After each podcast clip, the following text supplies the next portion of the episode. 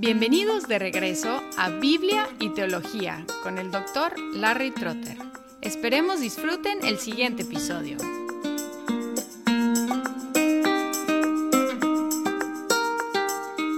En el episodio anterior observamos que la santificación involucra un esfuerzo del creyente, es un elemento sinérgico, es decir, que hay un esfuerzo de dos o más partes, en este caso de Dios y también del creyente, que por supuesto es también una gracia de Dios, un regalo de Dios el poder querer y hacer ese esfuerzo. Igual el tema de hoy, la perseverancia, a veces llamada la perseverancia de los santos o de los cristianos, también incluye el elemento del esfuerzo del creyente.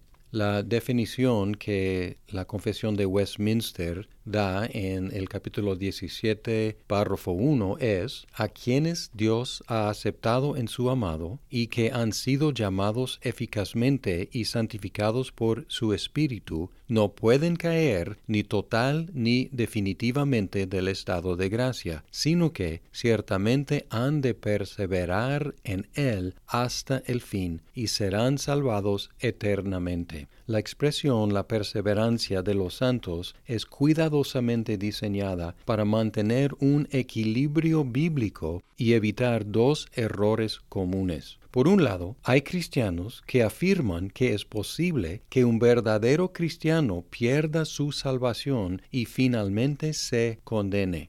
Por el otro lado, hay quienes afirman que todos los que profesan la fe cristiana serán salvos, no importando cómo vivan. Los primeros ponen en duda la eternidad o la seguridad de la salvación. Los segundos eliminan el medio de llegar al fin de la salvación, que es la perseverancia. La doctrina de la perseverancia afirma que todos los verdaderos creyentes llegarán al fin y serán salvos, y llegarán perseverando. Es decir, que no solamente afirma el fin, sino también el medio de llegar al fin. Llegarán al fin, serán salvos y serán salvos habiendo perseverado durante toda su vida cristiana.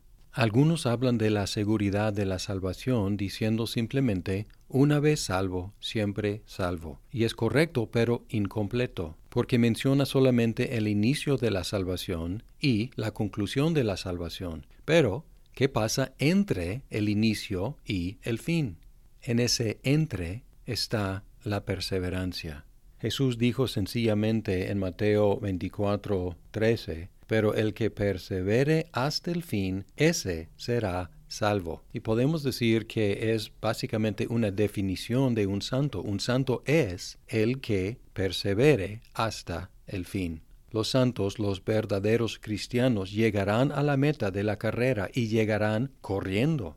Esta manera de ver la salvación evita tanto la desesperación como la presunción evita el terror de pensar que uno puede perder su salvación, pero también evita la pereza en la práctica de la vida cristiana. Estimula la confianza, porque el fin está garantizado, y también estimula la diligencia, porque llegamos al fin perseverando en la fe y en el arrepentimiento. La doctrina de la perseverancia de los santos es capaz de explicar coherentemente la información bíblica. Tenemos promesas de una salvación segura. Afirma la seguridad de la salvación. También hay amenazas. Y estas amenazas son serias, no son teóricas. Tenemos que escucharlas para evitar lo que amenazan. Hay estímulos a través de toda la Biblia que nos instan a aplicarnos diligentemente en nuestro caminar cristiano.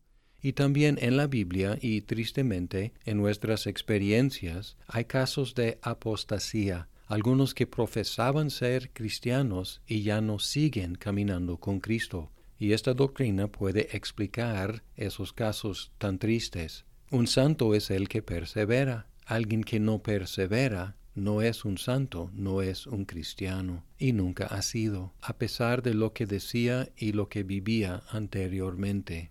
Como mencioné, la perseverancia es sinérgica con el esfuerzo de dos o más partes, en este caso Dios y el creyente. Y tenemos que recordar que la perseverancia no es una cuestión solamente de esfuerzo propio. Al contrario, la perseverancia de los santos es la preservación de los santos por Dios. En Filipenses 1, 4 al 7, Pablo escribió, Pido siempre, con gozo, en cada una de mis oraciones por todos ustedes, por su participación en el Evangelio desde el primer día hasta ahora. Estoy convencido precisamente de esto, que el que comenzó en ustedes la buena obra, la perfeccionará hasta el día de Cristo Jesús. Es justo que yo sienta esto acerca de todos ustedes, porque los llevo en el corazón pues tanto en mis prisiones como en la defensa y confirmación del Evangelio, todos ustedes son participantes conmigo de la gracia. Aquí Pablo afirma que Dios perfeccionará hasta el día de Jesucristo la buena obra que comenzó en ellos. Es obra de Dios hacer que lleguen a la culminación de su salvación que Él ha iniciado en ellos. Pero también aquí Pablo elogia la perseverancia, la continuación, la consistencia de los filipenses en la aplicación de los medios de gracia. Él reconoce que desde el primer día de su conversión hasta el día de recibir esta carta, ellos continuaron en la gracia y esa continuación, esa perseverancia le permitió declarar que Dios iba a perfeccionar en ellos lo que inició. Podemos contrastar esa actitud en Pablo hacia los filipenses con su actitud hacia los corintos, por ejemplo, a quienes él dijo pruébense para ver si están en la fe. Igual con los gálatas, Pablo cuestionando si él había trabajado en vano. ¿Por qué la duda en esos casos? Porque en el caso de los corintios, cómo estaban viviendo. En el caso de los gálatas, cómo estaban creyendo. Pero es interesante notar que Pablo no los tachó como no cristianos, simplemente los llamó a ser lo que profesaban. En el caso de los corintios, llamándolos a la santidad. En el caso de los gálatas, llamándolos de nuevo al Evangelio. Es decir, llamándolos a perseverar en lo que iniciaron. Pablo exhibió en sí mismo esta misma actitud. En Filipenses 3:12 escribió, ¿no es que ya lo haya alcanzado o que ya haya llegado a ser perfecto, sino que sigo adelante a fin de poder alcanzar aquello para lo cual también fui alcanzado por Cristo Jesús? Luego en el 15 nos llama a todos a tener esa misma actitud porque el que persevere hasta el fin, ese será salvo, y será salvo precisamente por la obra de Dios, preservándolo y permitiendo y capacitándolo a perseverar hasta el fin.